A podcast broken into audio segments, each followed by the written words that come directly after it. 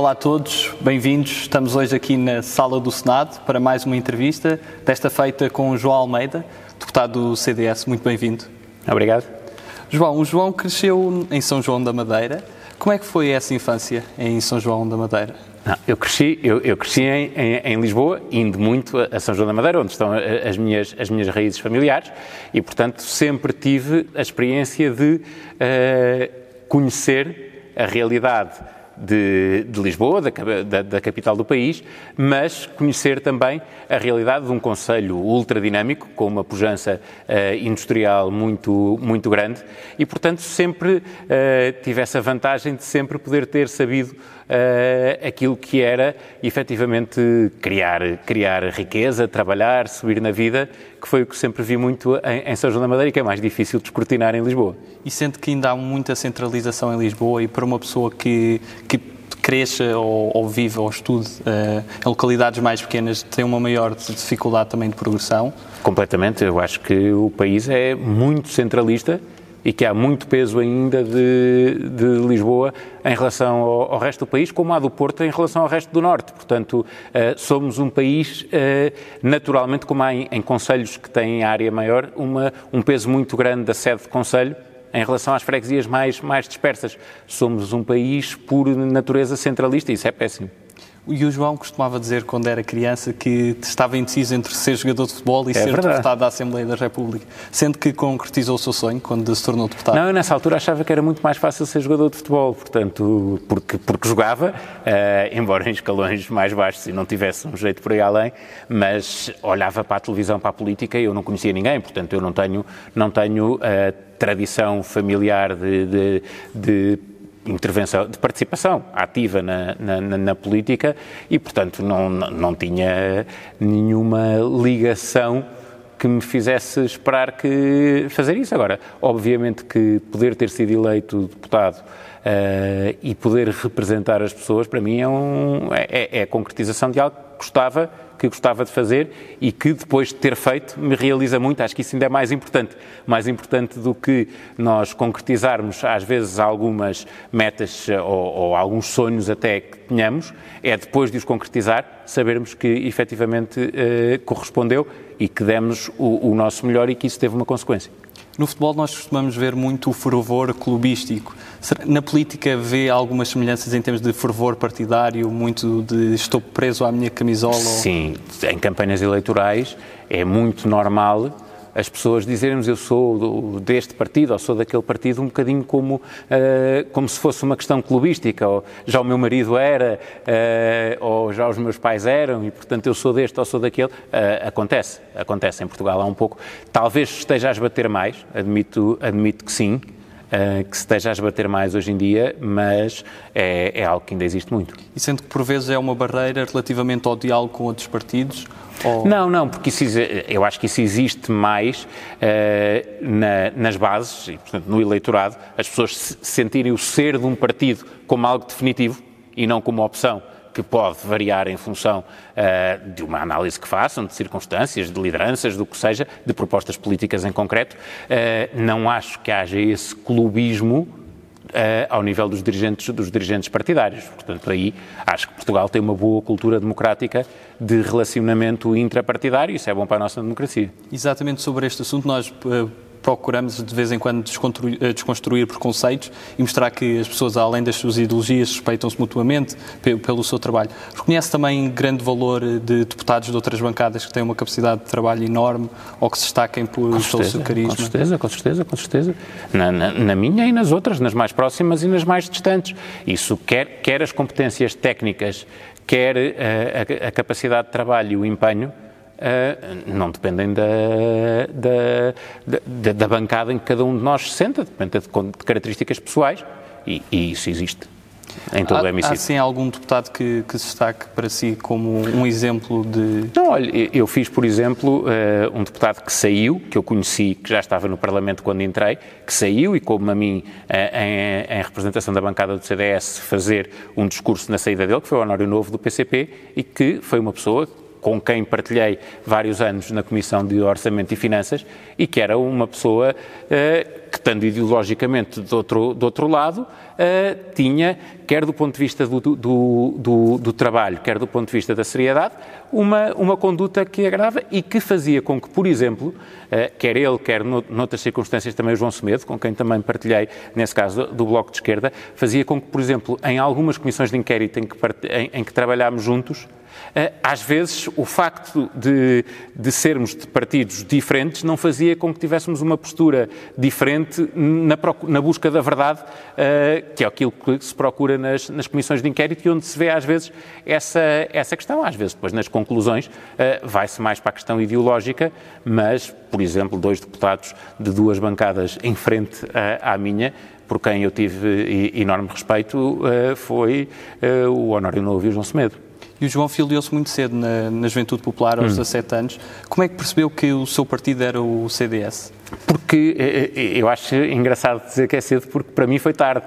Eh, eu gostei sempre de política, interessei-me sempre por, por, política, via tempos de antena desde muito cedo, comecei a ler uh, sobre política também, debatia muito com o meu pai. O meu pai era, votava sempre à esquerda do PS, portanto dava debates animados em casa, do ponto de vista ideológico, uh, e desde muito cedo, e tive sempre, o meu pai incentivou a que eu participasse politicamente, nunca condicionou a, a, minha orientação, mas disse-me sempre que eu devia esperar até ter idade para votar, para poder filiar-me e comprometer-me. Eh, e, portanto, nessa altura eu já tinha muito eh, maturada a minha, a minha análise ao sistema, ao sistema político português e onde me posicionar. Eh, eu claramente era, identificava-me com uma, com uma direita que não era a direita que na altura governava que era das maiorias absolutas do professor Cavaco Silva. Eu não me revia naquele modelo, porque achava que era um, um, modelo que, apesar de ter desenvolvido o país, desenvolveu ainda muito o país a, a, a, voltado para o Estado, voltado para as infraestruturas, e eu uh, defendia uma direita muito mais das liberdades individuais e da iniciativa privada, e achava que isso em Portugal, só no CDS é que tinha espaço para, para se poder afirmar para as pessoas que não estão tão familiarizadas com os conceitos políticos, com os campos ideológicos, onde é que se situa exatamente o CDS e o que é que defende? O CDS é um partido de direita democrática e, portanto, defende, como eu estava a dizer, eh, depois isso é desenvolvido em, em muitas, eh, eh, em muitas políticas públicas concretas, a liberdade individual e, portanto, a pessoa no centro das políticas, das políticas públicas, é um partido personalista, uh, e uh, a iniciativa privada e a subsidiariedade, ou seja, o Estado como entidade importante, mas que apenas deve intervir naquilo que a sociedade por si, através das pessoas e através das estruturas que uh, vai constituindo, não consegue fazer ou não consegue fazer de forma suficiente e, portanto, aí faz sentido que exista um Estado para regular ou até para promover uh, políticas públicas em, em, áreas que não poderá ser de outra forma, como seja a defesa nacional, a segurança interna e outras, saúde, uh, não, não, não pode substituir-se. Agora, sem complexo relativamente a isso, nós, uh, e uma coisa que, que me bate muito em Portugal, é nós podermos olhar para o país, vermos toda a capacidade instalada e focarmos nos destinatários nos idosos, nas crianças, nas famílias e não na propriedade de quem, fa, quem, quem dá a prestação. E, portanto, eu faço muita confusão, uh, debates entre uh, a saúde pública e a saúde privada. O, os debates têm que ter no centro o doente e saber como é que nós prestamos melhor o serviço. E, portanto, é muito uma visão da sociedade que é contrária àquilo que é a visão dominante em Portugal uh, no pós-25 no pós, no pós de Abril e, e, e, mesmo antes também era muito centralista e muito estatista, portanto nem sequer é uma diferença substancial aí em relação ao Estado Novo. E o João também é um dos deputados com mais experiência. A primeira vez foi eleito foi em 2002, uhum. já foi eleito por Lisboa, pelo Porto e por Aveiro. Uh, que, qual é, assim, consegue destacar algum momento de cada uma das legislaturas e os contextos diferentes que, que as duas se realizaram? São, são contextos completamente diferentes. A, a primeira legislatura em que fui eh, deputado foi a legislatura em que o governo foi, foi formado pelo PSD e pelo CDS uh, liderado por, uh, por Barroso, e que teve um momento significativo, que é a saída de Durão Barroso para a Comissão Europeia, uh, e que obviamente foi uma interrupção abrupta de, uma, de, um, de um mandato que se estava a fazer e que depois obviamente acabou por terminar com a dissolução da Assembleia da República, e portanto foi uma primeira experiência um pouco, um, um pouco, um, um, um pouco interrompida por esse, por esse fator. Depois teve outra característica. Eu filiei-me num CDS que valia 1% nas sondagens e tinha 5%.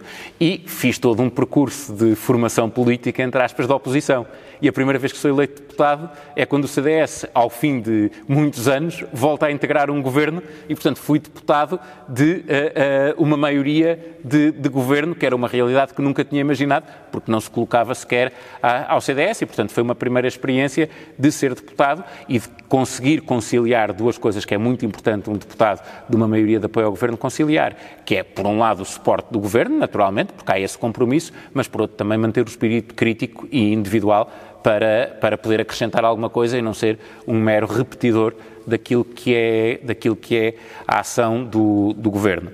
Depois, eu entre 2005 e 2009 estive fora do Parlamento, não fui, não fui deputado.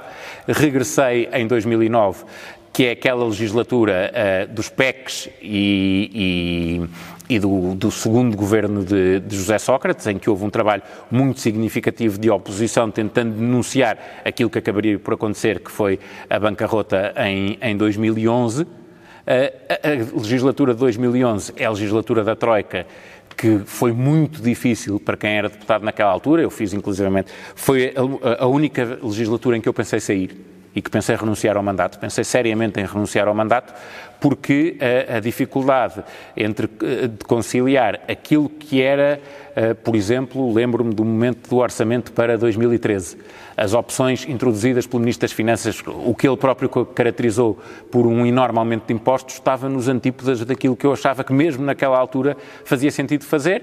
Ponderei renunciar ao mandato, acabei por fazer uma declaração de voto em que disse tudo isso, foi polémico na, na altura, uh, mas, mas que assumi nesse, nesse sentido uh, e acabei por, nessa altura, dividir o tempo entre o, o trabalho parlamentar e uh, um, o trabalho académico, que acabei por ir uh, tirar um, um, mestrado nessa, nessa legislatura, exatamente para arejar um pouco uh, daquilo que era uma, uma situação política que, que eu achava que não podia ser o alfa e o ômega da minha vida naquela altura, precisava de mais alguma coisa. Depois, em 2015 e 2019, uh, são uh, em, do, em, 2000, não, em 2011 e 2015 uh, eh, fiz parte dos dois maiores grupos do, parlamentares do CDS em 25 anos, portanto foi muito foi, foi, uma experiência muito muito enriquecedora ver o CDS com 21 deputados e com 24 e nessa altura tive a hipótese de fazer aquilo que eu acho que foi do ponto de vista parlamentar o, o meu maior contributo que foi conseguir pela primeira vez aprovar um relatório de uma comissão de inquérito sobre a banca por unanimidade. E portanto, isso tem muito a ver com aquilo que eu acho da política.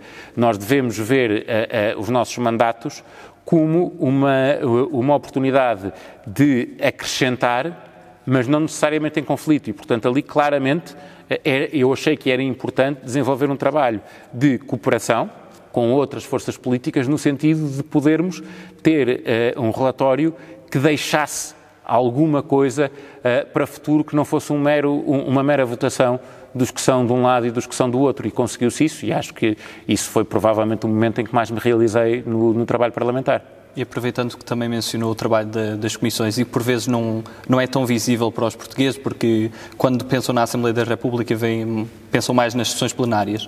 Mas o João, dada a sua vasta experiência parlamentar, também serviu em diversas comissões. Sim, Há sim alguma que, que, tenha sido mais desafiante, que seja... Não, as comissões de inquérito, claramente, fiz já muitas, uh, e principalmente as comissões de inquérito da, uh, ao setor bancário, nas quais eu tive mais, mais, uma participação mais ativa na Comissão de Inquérito à Caixa Geral de, nas duas Comissões de Inquérito à Caixa Geral de Depósitos, na Comissão de Inquérito ao BANIF, na, na segunda Comissão de Inquérito ao, ao, BPN. Eu acho que foram comissões de inquérito que aproximaram os cidadãos da política, porque eh, no ceticismo que é natural as pessoas terem hoje em dia em relação ao sistema financeiro, eh, o Parlamento permitiu eh, conhecer muito e desconstruir, por um lado, que os cidadãos conheçam aquilo que foi a realidade do setor financeiro, por outro, poderem ter instrumentos para terem uma opinião mais crítica e para que toda a sociedade seja mais exigente para com a transparência do setor financeiro hoje em dia.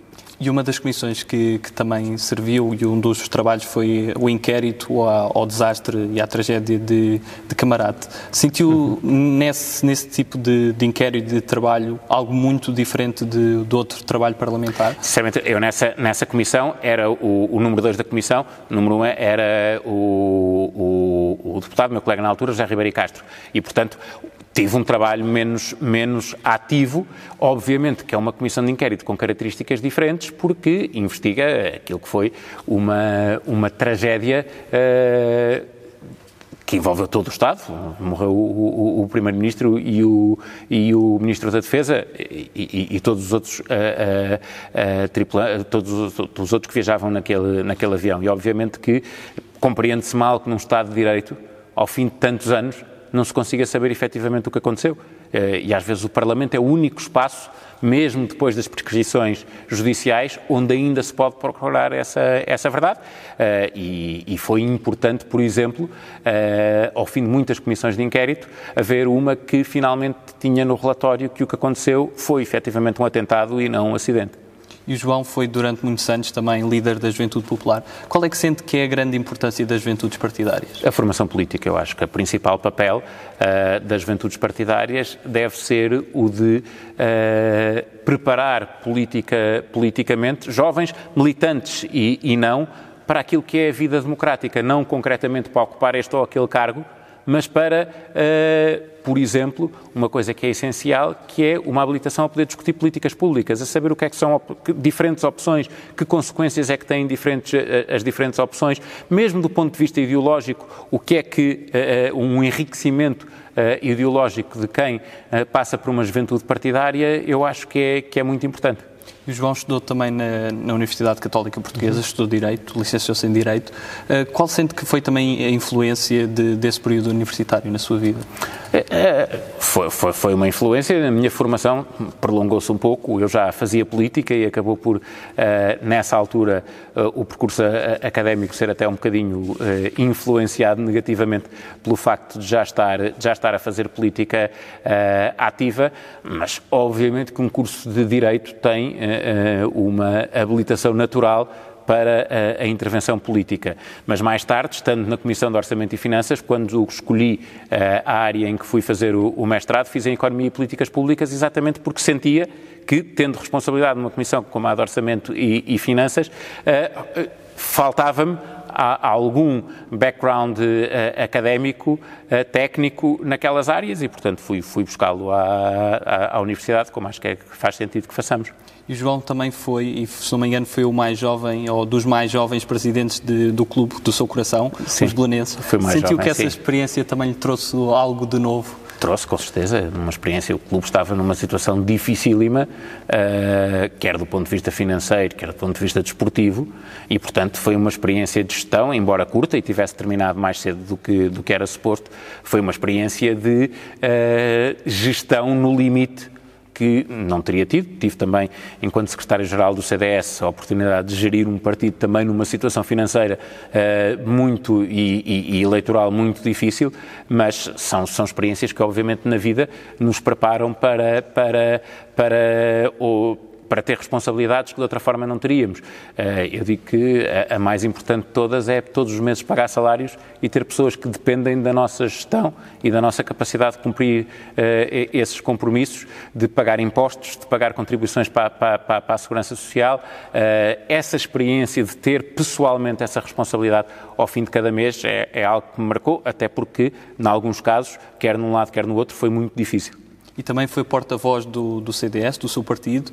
Qual é que considera a grande dificuldade de passar uma mensagem clara e de chegar às pessoas, sobretudo hoje em dia, onde há muita informação? Eu não ia pela dificuldade, ia pela uh, qual é a principal característica. Eu acho que hoje em dia e na sociedade que vivemos, nós temos que ser capazes de, numa mensagem curta, termos uh, um conteúdo substancial.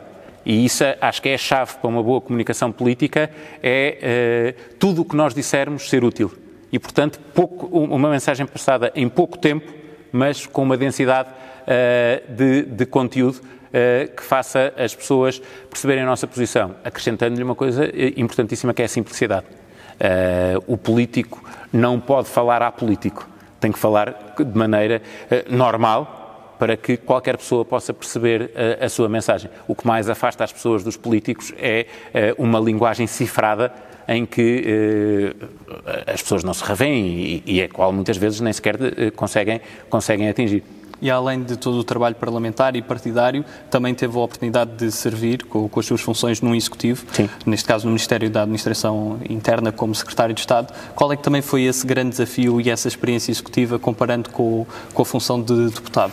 Olha, nunca mais, nunca mais ser deputado é a mesma coisa. É o que eu posso dizer, porque a experiência de executivo que eu tive ao nível do governo, mas que outras pessoas tiveram, por exemplo, nas, nas autarquias. Na, na, nas autarquias nunca tive essa responsabilidade executiva. O facto de as nossas decisões se concretizarem imediatamente, uh, o facto de termos uma responsabilidade direta pela execução, é completamente diferente do trabalho que aqui fazemos, legislativo ou até de fiscalização do, do governo que é um trabalho muito menos imediato e com uma consequência muito menos uh, visível. E, portanto, na área que fiz, ainda por cima, que era uma área de enorme pressão, tive tutela da proteção civil, dos estrangeiros e fronteiras, uh, da, da segurança rodoviária, da administração eleitoral, são áreas de enorme pressão são áreas em que lidamos diretamente com uh, a, administração, a administração pública, no caso até com, com, com forças e serviços de segurança também, com uh, uh, entidades da, da proteção civil e, portanto, que claramente sentimos aquilo que é o serviço público, mas também aquilo que é a responsabilidade por, por, cada decisão que tomamos. Foi uma experiência muito, muito enriquecedora. E sente que por o Ministério da Administração Interna ser dos ministérios que, que têm um impacto mais visível, sobretudo quando acontecem tragédias, sente que é das pastas mais difíceis no Executivo? Naturalmente, nós uh, lidamos diário, no MAI é impossível não lidar direta, diariamente com a vida e a morte, por exemplo, que é, que é algo que, que, que marca e felizmente, uh, ao nível, uh, uh, ao nível de, um, de, combate a incêndios, nos anos em que eu fui secretário de Estado, não tivemos um número de mortes como, como, como noutros anos, mas tivemos situações muito graves e, e, portanto, e, e, portanto, é algo que nos marca indiscutivelmente, porque cada vida de alguém que sirva o país é uma vida que nós sentimos um bocadinho ali debaixo da nossa responsabilidade e isso, e isso é, é é diário e é, e é, é, e é único. Não, não, não vejo como se possa ter uma experiência idêntica a essa. Relativamente também uma questão que bastante debatida durante muitos tempos foi o casamento entre pessoas do mesmo sexo. Considera que, que, a solução legal encontrada não foi perfeita e o CDS acha que deveria haver algumas alterações? Considero. Eu, na altura, votei uh, por uma solução diferente, que era a união civil, Uh, e, portanto, achava que essa, que, essa, que essa solução era mais eficaz, uh, porque respeitava as opções individuais e não confundia institutos, institutos legais que eu acho que são diferentes e, portanto, defendi isso na altura e é, é a posição que mantenho. E, obviamente, no, no, CDS há também uma grande influência da doutrina cristã e da, da própria religião. Sente que, e poderá haver esse preconceito, sente que para um militante do CDS que não se enquadra com os valores cristãos não faria sentido ser? Não, porque, olha, eh, dou, dou experiência, eu um dos deputados com quem partilhei uh, aqui a bancada parlamentar, que era dos que via na televisão quando era criança e nunca imaginei vir a sentar-me ao lado dele, foi o professor Nadana Coiceró, que era hindu e, portanto, uh, o, o CDS não é um partido confessional. Uh, o CDS é um, um, um, partido de inspiração, uh, uh, de inspiração na doutrina social da Igreja, através da, da, da, da, democracia cristã, mas não é um partido confessional, não é um partido religioso. E, portanto, aquilo que é, é, o personalismo que o CDS defende, o humanismo, é perfeitamente compatível Uh, com uh, opções religiosas diferentes uh, e, portanto, não, não, não, não vejo aí uma, uma limitação. Eh, pelo contrário, vejo, vejo aí um, um património muito importante que o CDS eh, incorpora nas suas políticas, mas não por razões confessionais, por razões, uh, por razões uh, doutrinárias uh, e não por razões confessionais. Terminamos assim a primeira parte da, da, nossa entrevista e passamos agora para uma parte mais dinâmica, chamadas Sim. Perguntas de Verão Quente de 1975, Sim. que são inofensivas. Ainda não era nascido. Ainda não era nascido. e foi o primeiro deputado a fazer um, um discurso sobre o 25 de Abril que ainda não tinha nascido na altura, Sim. em 74. Sim. Ok. Um, a primeira pergunta que lhe faço é quem foi o melhor rei de Portugal? O melhor rei de Portugal, eu diria provavelmente Dom Manuel II. E o melhor presidente? Dom Manuel, do, do, do, primeiro. Dom Manuel I. E o melhor presidente? Uh, o melhor presidente é mais difícil, é mais difícil dizer sinceramente qual foi o, o, o, melhor, o melhor presidente. Eu acho que houve períodos, houve períodos diferentes também, uh, mas uh, eu sinceramente o único presidente em quem votei foi o atual Presidente da República, nunca votei noutro, portanto, uh, e ainda, como ainda não concluiu, concluiu o mandato, ainda não avalio, portanto não votei em nenhum até hoje. Sinceramente, não fui entusiasta de nenhum, de nenhum mandato presidencial até hoje. Na política podemos dizer tudo o que pensamos? Uh, tudo o que pensamos não, até porque tu, há coisas que pensamos que não são minimamente úteis à política, mas temos que ser autênticos. Não faz sentido é dizer, de, o que não podemos é dizer coisas que não pensamos. Isso não, isso não podemos. Agora fazemos as perguntas, tais perguntas de escolha. A primeira pergunta que faço é humildade ou ambição? Humildade. Cães ou gatos? Cães. 25 de Abril ou 25 de Novembro? 25 de Novembro. Chá ou café? É, os dois. Futebol ou hockey patins? Hockey patins. Cooperação ou afirmação? Cooperação. Saramago ou Camões? Camões. Campo ou cidade? Campo. Cordialidade ou frontalidade? Ambas. Essa de Queiroz ou Fernando Pessoa? Essa de Queiroz. Zeca Afonso ou Sérgio Godinho? Ambos. Poesia ou prosa? Prosa. Marisa ou Camané? É, ambos também. Churchill ou Kennedy? Churchill. Sonho ou realidade? Sonho. Jamor ou Restelo? Restelo. Conservador ou liberal? Ambos. Sagres ou Superboc? Superboc. Sapiens ou Homo Deus? Falando dos livros. Sim, sim, sim, sim. Sapiens. Trump ou Biden? Uh, nenhum. Vermelho ou encarnado? Vermelho. Nelson Mandela ou João Paulo II? João Paulo II. Mas com um enorme respeito por Nelson Mandela. Matateu ou Ronaldo? Matateu. Merkel ou Macron? Merkel. Pedro Sanches ou Boris Johnson? Boris Johnson. Éder ou Salvador Sobral? Uh, ambos. Felicidade ou responsabilidade? Um, não há nada melhor que felicidade com responsabilidade. Acho que é conjugar. 230 ou 180? Uh, 230. Qual é a figura histórica que o inspira mais? Eu sou produto dos 80s, portanto, para tudo, para música, para, para estética, para, para, para política também. E, portanto, falando daqueles que conheci no ativo, Margaret Thatcher, claramente. E falando de literatura, se há algum livro que o inspire?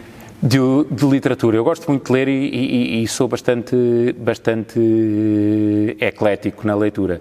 Eu diria, se estivéssemos a falar exclusivamente de, de, do Parlamento, eu acho que ninguém devia ser deputado sem ler A Queda de um Anjo, uh, do Camilo Castelo Branco. Portanto, acho que aí, para ser deputado, é um livro que convém ler antes para ter bastante consciência daquilo que se faz aqui para não haver deslumbramentos.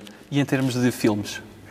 Em termos de filmes, Shine, uh, que é a história de um, de um, pianista, David Elfcott, que é representado por Jeffrey Rush, uh, e que é um filme extraordinário sobre aquilo que é, que é o limite da genialidade e que, é, que me diz imenso. E sobre Rachmaninoff também. Rachmaninoff é a peça, o Rach 3, que, que, que o David Elfcott to, toca e, e, que depois foi, foi tocar à própria cerimónia dos Oscars nesse ano. E, portanto, é, é algo que. O limite da genialidade, é, é, eu acho que é alguma coisa que é sempre fascinante.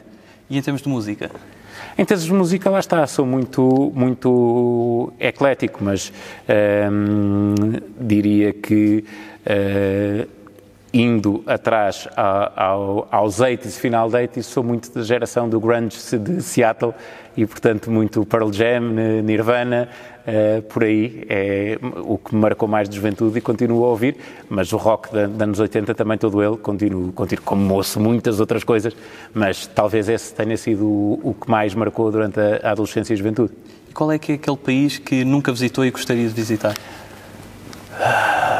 que nunca visitei e gostaria.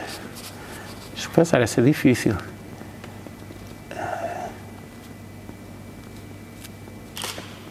Olha, tanta facilidade nas outras. Já viu a Escócia? Escócia? A Escócia. Por alguma razão específica, pela paisagem? Então. Pela paisagem, pela cultura, uh, pelo, pelo encanto que eu acho que tem, quer, quer, quer a cultura, quer a, quer a natureza, quer a, a, a paisagem, e portanto é, é um país que, que, gostava de visitar e ainda não visitei. E o que sente que mudou na sua vida desde a primeira vez que foi eleito, na altura com 25 anos? Mudou quase tudo. Era, era muito mais novo, não tinha acabado o meu curso, eh, era solteiro, eh, não tinha tido filhos eh, e, portanto, mudou tudo.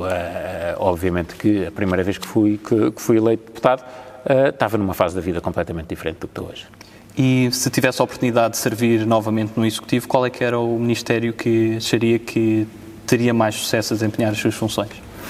Uh, essas coisas são difíceis de prever e há aquela teoria de que não, não somos felizes se passarmos segunda vez pela mesma, por um sítio onde já tínhamos sido felizes, mas eu acho que por aquilo que, que fiquei a, a, a, saber e por aquilo que, que foi uh, a avaliação que fiz também do trabalho na, na administração interna, provavelmente voltar à administração interna. Qual é para si o acontecimento mais marcante da história de Portugal? O, o acontecimento mais marcante da história de Portugal, talvez a Batalha de São Mamede, onde tudo começou. E o João também escreveu uma obra. Um, ah, foi, foi, foi um pequeno contributo. O que é que sente na, que é um legado quando uma pessoa escreve uma obra e por, porquê é que escolheu esse tema específico? Não, eu, foi um contributo que me foi pedido, o, o, tema é o 25 de novembro, não acho. Escrever uma obra é efetivamente nós deixarmos, escrevermos um livro, conseguirmos ter essa, esse legado uh, que fica impresso uh, de algo que fizemos, e eu isso nunca fiz, uh, e portanto não, o, o, mais próximo disso foi uma tese de mestrado que é, que é, que é um trabalho académico. Um livro que gostava um dia de escrever, mas ainda não tive, e, e ainda não tive nem perto de concretizar esse, esse sonho. E sente que o 25 de novembro ainda é incompreendido? Acho que, acima de tudo, é pouco conhecido e, portanto, gostava, sempre, sempre batalhei por isso, que a história de Portugal fosse ensinada com maior abrangência e que se soubesse que a democracia portuguesa teve, uh, para a sua concretização, diferentes momentos importantes e que o 25 de Abril foi certamente um decisivo. Passamos agora por um segmento de palavras soltas e pedi-lhe que me dissesse o que lhe vem à cabeça quando falamos destas palavras. A primeira que escolhi é Descomplicando. Descomplicando para mim é o, é o, mais importante. Acho que o Estado complica, a política complica e nós precisamos muitas vezes de tornar as coisas mais simples para fazer as pessoas interessar, interessar-se mais e participar mais. Habitação. Habitação é, é, é, é, a nossa casa, é o, é o, nosso lar e também é uma, uma política importante porque nós em Portugal temos uma, uma tradição de propriedade da, da, habitação que nos distingue de outros países e isso faz com que a nossa, a nossa uh, estrutura uh, de sociedade seja diferente do que é de muitos outros países que não têm essa tradição. Pecado. Pecado para um católico é algo relevante. Na, na, naquilo que é, uh, para um católico, o objetivo de estar tão próximo possível, sabendo que é inatingível a perfeição, saber que os pecados nos afastam mais. Pântano institucional. Pântano institucional é o que vivemos neste momento, uma confusão tremenda entre órgãos de soberania, com uh, um primeiro-ministro a anunciar a recandidatura presidencial de um presidente, com o ministro das Finanças que passa para o, o Banco de Portugal, com muita confusão entre responsabilidades que deviam estar completamente separadas e isso torna a democracia muito mais fraca. Vontade. Vontade é o que devemos sentir uh, no momento em que nos dispomos a qualquer coisa. Isso na política acontece muitas vezes. Não faz sentido nós estarmos disponíveis para alguma função, para alguma candidatura, se não tivermos efetivamente vontade. Inconstitucional. Inconstitucional é, é, é aquilo que, uh, à luz da nossa lei fundamental, não se adequa, mas para mim, enquanto jurista, é muitas vezes também matéria de controvérsia e de discussões importantes. Eutanásia. Eutanásia, eu acho que é o limite uh, da dignidade humana. E, portanto, acho claramente uma sociedade que abdica de proteger os seus mais velhos, de lutar até ao limite pela dignidade humana e que se resigna na, no aceitar da eutanásia, está a perder uh, uma parte daquilo que é o seu uh, respeito, o, o, seu respeito por, por si próprio enquanto, enquanto sociedade e por cada cidadão uh, individualmente. Caminho. Caminho é uma palavra que eu adoro. Acho que tudo o que fazemos na vida é, é um caminho. Uh, tudo o que uh, nos, nos vai acontecendo na vida faz parte desse caminho no qual nós, com o nosso livre-arbítrio, vamos conseguindo uh, definir e, quando temos obstáculos, as pedras que encontramos, vamos apanhando para que façamos algo mais forte no futuro. Aborto. Aborto também, como disse em, em, relação à eutanásia, para quem defende a dignidade da vida humana, são limites que nós, que nós não devemos, que nós não devemos uh, considerar. Obviamente que o aborto tem uh, circunstâncias diferentes uh, da eutanásia, mas eu estarei sempre do lado que luta pela dignidade da vida humana e por tentar levar até ao limite a proteção dessa, dessa dignidade. Aveiro. Aveiro é o meu, o meu distrito é um distrito extraordinário. Eu acho que é provavelmente no país o distrito onde a liberdade tem maior peso e concretização, onde as pessoas, sendo mais livres, constroem uma sociedade também com muita iniciativa e com uma característica muito especial. A esmagadora maioria dos empresários do distrito de Aveiro, que é um distrito, acima de tudo, de empresas privadas, começou por ser operário.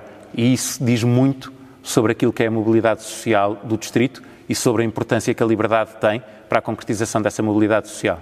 Mudança. Mudança é necessária muitas vezes e, portanto, nós não devemos ficar presos, uh, uh, devemos ter sempre a capacidade de nos autoavaliarmos e percebermos que a mudança é muitas vezes a chave da solução de, dos problemas com que nos deparamos. Crescimento. Crescimento é o que eu espero que o CDS tenha no futuro. Família. Família é essencial, é, é, é onde, é, é, é onde estamos e onde vamos sempre que nos, nos, queremos sentir eh, nós próprios e nos queremos sentir fortes. Saudade. Saudade é, é, é um, uma tremenda condenação que temos enquanto portugueses, um bocadinho associado também à nossa, à nossa canção, ao fado, e que eh, muitas vezes nos traz tristeza onde deveríamos ver alegria e, portanto, eu acho que a, a, nossa saudade tem essa, essa característica de puxar às vezes para a negativa coisas que podiam ser muito mais positivas e que podíamos reviver com uma saudade positiva que não é tanto a nossa tendência. Memória. Memória é fundamental. Humor. Eh, quem não tiver, quem não tiver memória provavelmente não vai conseguir ser não só rigoroso, como sério na, na, na postura na vida. Nós devemos ter memória para sermos prudentes uh, e também para sermos arrojados, porque uh, um arrojo inconsciente provavelmente não vai levar a lado nenhum. Um arrojo com memória certamente que nos fará ir mais longe, mas uh, com, com, com o foco que a memória nos permite. E o humor? O humor é essencial, quer dizer, não há nada mais chato do que pessoas sem, sem, sentido, sem sentido de humor. Mesmo na política, eu acho que o sentido do humor torna qualquer discussão muito mais agradável. E falando agora de futuro, sente que tem algum plano no, na sua pós-vida política, uh, algo que gostaria de fazer, que sentisse realizado na vida?